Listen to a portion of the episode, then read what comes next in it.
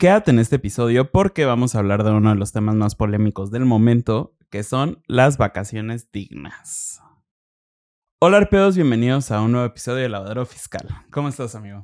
Todo muy bien, iniciando un 2023 con muy buenas noticias, porque, digo, ya estamos, tal vez esto, esto está siendo grabado el 28 de diciembre, pero pues ya era una noticia que se estuvo hablando desde hace ya varios meses. Tenemos un episodio desde hace tres meses hablando de esta propuesta y al fin, a mediados de diciembre, se volvió a realidad el tema de la reforma a la ley federal del trabajo en el tema de vacaciones dignas. Era algo que veíamos venir porque, eh, como lo mencionamos en ese episodio, había muchos intereses en común y también mucha presión a nivel internacional de que México ya regularizara este tema de las vacaciones.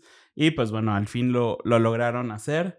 Se pusieron de acuerdo nuestros diputados y senadores y el día de ayer, 27 de diciembre, ya fue publicado en el Diario Oficial de la Federación esta modificación a dos artículos.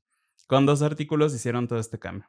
Sí, que sin embargo, o sea, bien lo mencionaban en todos los estudios que se hicieron, en todo, toda esta cuestión o esta polémica que existió al tema de vacaciones, pues que era un tema que desde hace muchos, muchos, muchos años no se había tocado y pues ya era necesario, justamente por el tema que también mencionamos en ese episodio anterior, que es el episodio 68. Ujú. Si lo quieren ver ahí, qué es lo que platicábamos hace tres meses, pues ya sea una realidad.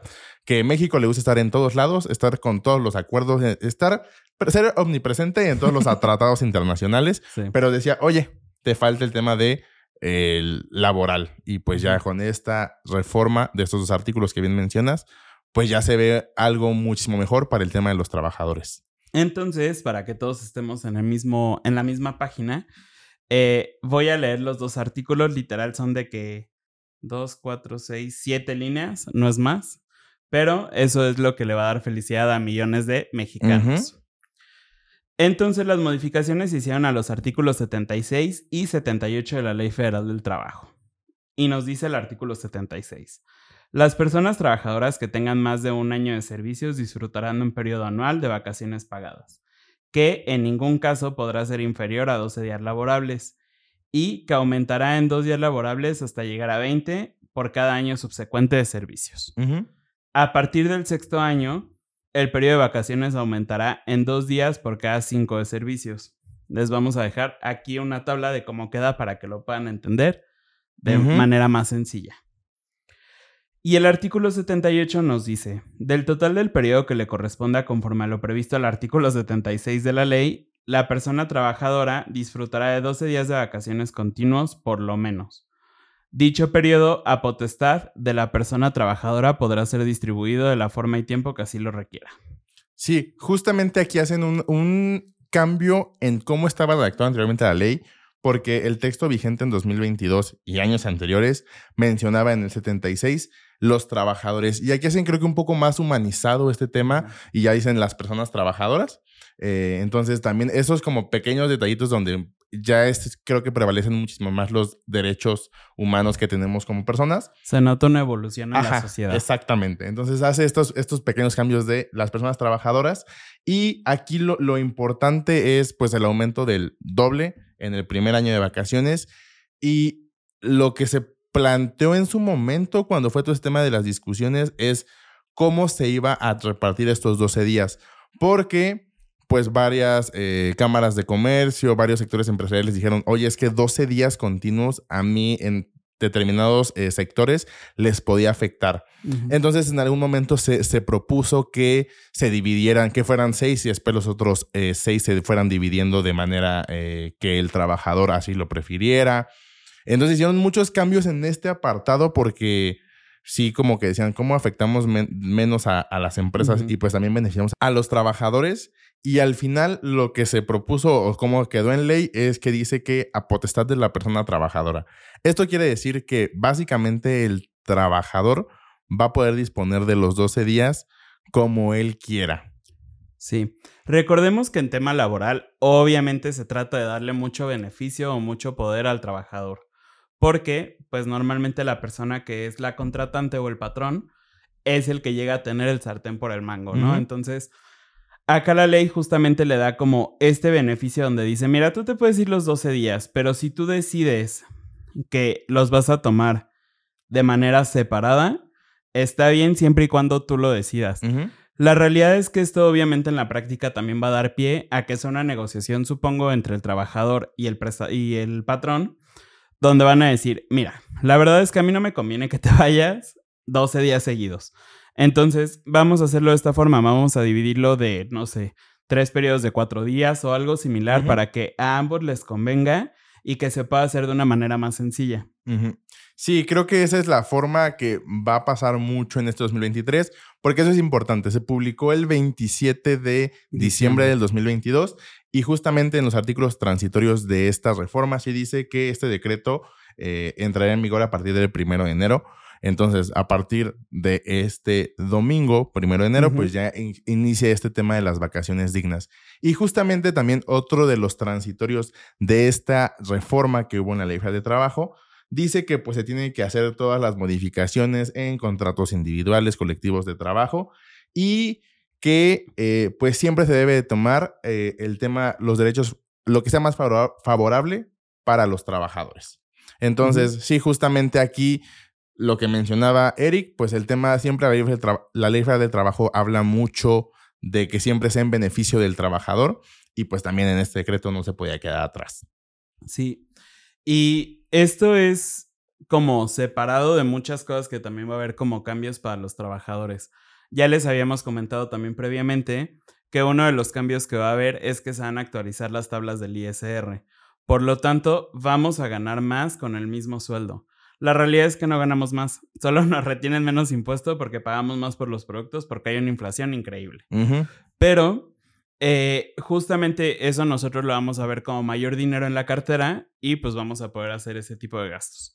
También eh, van a cambiar lo que se le, las cuotas que se le pagan al IMSS, que todo esto lo vamos a platicar posteriormente en un video que salga después. Pero eh, justo como recordarán, estábamos haciendo la, reviews del libro de What, the Fuck con el SAT. Pero quisimos ponerle pausa porque justamente este es un tema trascendental no se había visto en muchísimo tiempo y pues ahora es importante también que nosotros sepamos cómo queda el texto en ley, porque con base en cómo queda el texto en ley son todas las decisiones que se van a tener que tomar a futuro. Sí, y justamente que también 2023 entre en lo que mencionabas en el tema de cuotas, pues un tema de transición, podemos llamarlo así, para que los patrones paguen más cuotas al IMSS, porque justamente en 2023 también se va a iniciar el tema de pagar mayores cuotas en una rama específica del Seguro Social y es un proyecto que va del 2023 al 2030. Entonces, cada año se va a también ver este aumento en el pago de cuotas, adicional a todos los cambios que tiene eh, por el simple hecho del cambio de año. O sea, ya Eric había mencionado pues el tema de las tablas de ISR, eh, también spoiler alert, no hubo un cambio en las tablas del subsidio. Entonces, la realidad es que ya el trabajador que gana salario mínimo ah, en 2023 va a, empezar a pagar también ISR. Creo que son como 116 pesos, pero de todos modos ya lo empieza a pagar donde todos los años anteriores pues siempre tenía subsidio para el empleo. Esa es una, pues el aumento del salario mínimo que fue del 20% en comparación al 2022. Eh, y pues que obviamente con esta reforma de las vacaciones dignas también va a haber un cambio en un factor de integración que es justamente con lo que pagamos el IMSS y las cuotas van a aumentar y de igual forma de impuestos sobre nóminas, que también lo platicamos en episodios eh, durante noviembre y diciembre, pero que ya ahorita con datos ya publicados, eh, tanto de las tablas de ISR y todos los demás cambios, pues ya este video que hagamos durante enero, supongo que va a ser, mm. pues ya empieza a tener un poco más de realidad de lo que va a estar pasando durante este 2023 y cómo hay que tomar estas decisiones pues eh, financieras o patronales para que pues, los negocios sigan funcionando de la mejor manera. Sí, la realidad es que, eh, digo, y aquí ya me voy a comprometer, déjenme ver el calendario, pero creo que vamos a pausar este tema de What the Fuck con el SAT hasta febrero probablemente, porque eh, esto ustedes lo están viendo el 2 de enero. Les tenemos que hablar también justamente de todos estos cálculos y cómo van a quedar los, los nuevos sueldos,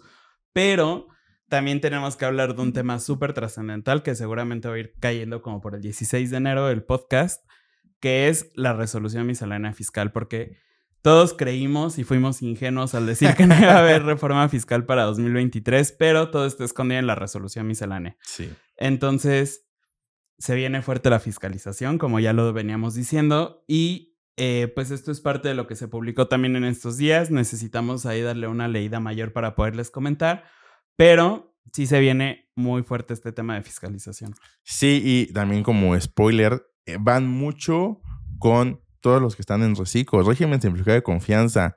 Pues sí confiaron mucho en el 2022, pero 2023 va a ser un año de demasiada fiscalización. De hecho, también, o sea, eso es como un dato adicional. Eh, el SAT en estos días, bueno, en diciembre publicó también un simulador de la declaración anual de personas morales de reciclo y creo que es de las declaraciones anuales también más fuertes que vienen. Más complejas también. Porque eh, anteriormente únicamente pedía estado de resultados, que básicamente, así como recordando, es un estado financiero donde mostramos cuánto ganamos o cuánto perdemos de nuestro negocio. Y el estado de posición financiera o el balance general, como también se conoce, donde pues vemos eh, el tema de nuestros activos, de nuestros pasivos y el tema de capital. Sin embargo, para Reciclo van a incluir también los cuatro eh, estados financieros básicos, que es flujo de efectivo, conciliaciones bancarias y el tema de cambios en el capital contable. Eh, donde tienes que hacer comparativo 2021 y 2022, puedas agregar notas y demás. Entonces, realmente 2023 en el tema de declaraciones y las anuales del 2022 que se presentan en el 23 también van a estar bastante pesadas y va a ser la forma en el que SAT también va a poder fiscalizar muy, muy fácil. Y ahí también como otro spoiler para las personas que se alcanzaron a quedar en RIF, que tuvieron el beneficio de quedarse en RIF, pues obviamente las reglas van a ser muchísimo más rígidas porque no le conviene al SAT que tú estés en este régimen con muchos beneficios. Entonces, eh, justamente como se podrán dar cuenta de verdad, todos fuimos ingenuos y dijimos, es que este año vamos a vivir tranquilos porque no hubo reforma fiscal y todo viene en la resolución miscelánea. Entonces, denos chances, sean pacientes. Seguramente en enero no vamos a seguir con este tema del libro que creo que también como que estuvo teniendo buen, buenos resultados, pero eh, es más importante que hablemos de estos temas que nos comienzan a afectar desde ya para que ustedes puedan saber justo qué medidas tienen que tomar o no para que puedan llevarlo como a cabo en sus negocios. Es correcto. Entonces, creo que realmente este episodio es todo. Sí. Eh, vamos a estar hablando también, obviamente, de estos temas en redes sociales. Así que el mismo comercial de siempre, vayan y síganos en Instagram, Facebook, TikTok, eh, Spotify, YouTube, suscríbanse. Em, ¿Qué otra cosa? Creo que ya, y pueden agendar asesorías en la página web. Sí, creo que justamente en 2023 y en enero, todos, o bueno, sí creo que todos vamos a tener como muchas dudas porque a pesar, por ejemplo, también de la resolución, dejó aún algunos cabos sueltos que no han aclarado, entonces podemos ir agendando como justamente si tienen algún tema de van a contratar a alguien en 2023 y no saben cómo les va a afectar en el tema económico. Quieren ver si pueden ser candidatos a estar en reciclo personas físicas, si deben de migrar de reciclo morales a régimen general, qué cambios tienen que hacer en todas sus plataformas, temas de facturación y demás, pues lo podemos checar en una asesoría para que en 2023 empiecen con el pie derecho. Sí, uno de los cabos sueltos que dejó, y aquí también voy a aprovechar para, para platicarlo, porque justo nosotros estamos en esa situación y estamos aterrorizados de qué va a pasar, es que recuerden que Reciclo cuando nosotros estábamos en Reciclo, pues X, ¿no? Era de que nuestros ingresos menos nuestros gastos, sacábamos nuestra utilidad y pagábamos el 30% y ya. Pero si tenemos que migrar al régimen general, tenemos que utilizar el famoso coeficiente de utilidad, que ya tenemos un, episodio hablando de esto justamente para que lo puedan revisar. Eh, el tema es que los coeficientes de utilidad son irreales, o sea, no, no son eh, lógicos ni siquiera. Para nosotros, por ejemplo, como contadores que somos prestadores de servicios, es del 50%. Entonces, se supone que así va a pasar, todavía no sabemos si sí va a pasar así o no. Esperamos que no. pero probablemente sí pasa así porque no se mencionó nada de esto en la resolución miscelánea. Entonces sí, o sea, como esperar algunos otros eh, aclaramientos. aclaramientos, aclaraciones por parte del SAT y pues creo que es todo este 2023 viene muy fuerte. No, no, dejen, no dejen el tema de sus impuestos como a la ligera. Realmente sí va a ser un año, creo que donde se va a notar mucho la fiscalización que justamente este gobierno lo ha hecho hay que decirlo, pues bien. O sea, ha fiscalizado de una muy, de una forma muy, muy eficiente.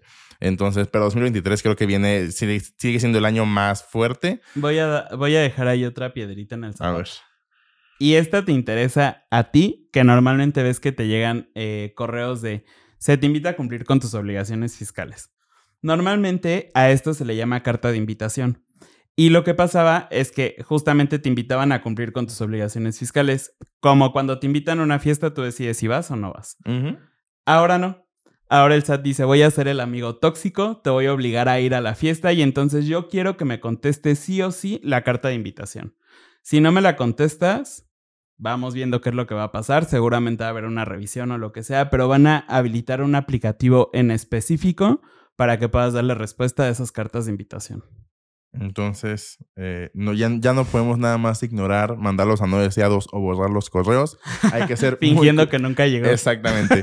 Eh, hay que ser muy cuidadosos porque sí, creo que 2023 no sé qué nos espere a todos, da como contribuyentes, como contadores, como todos en general en el tema de impuestos.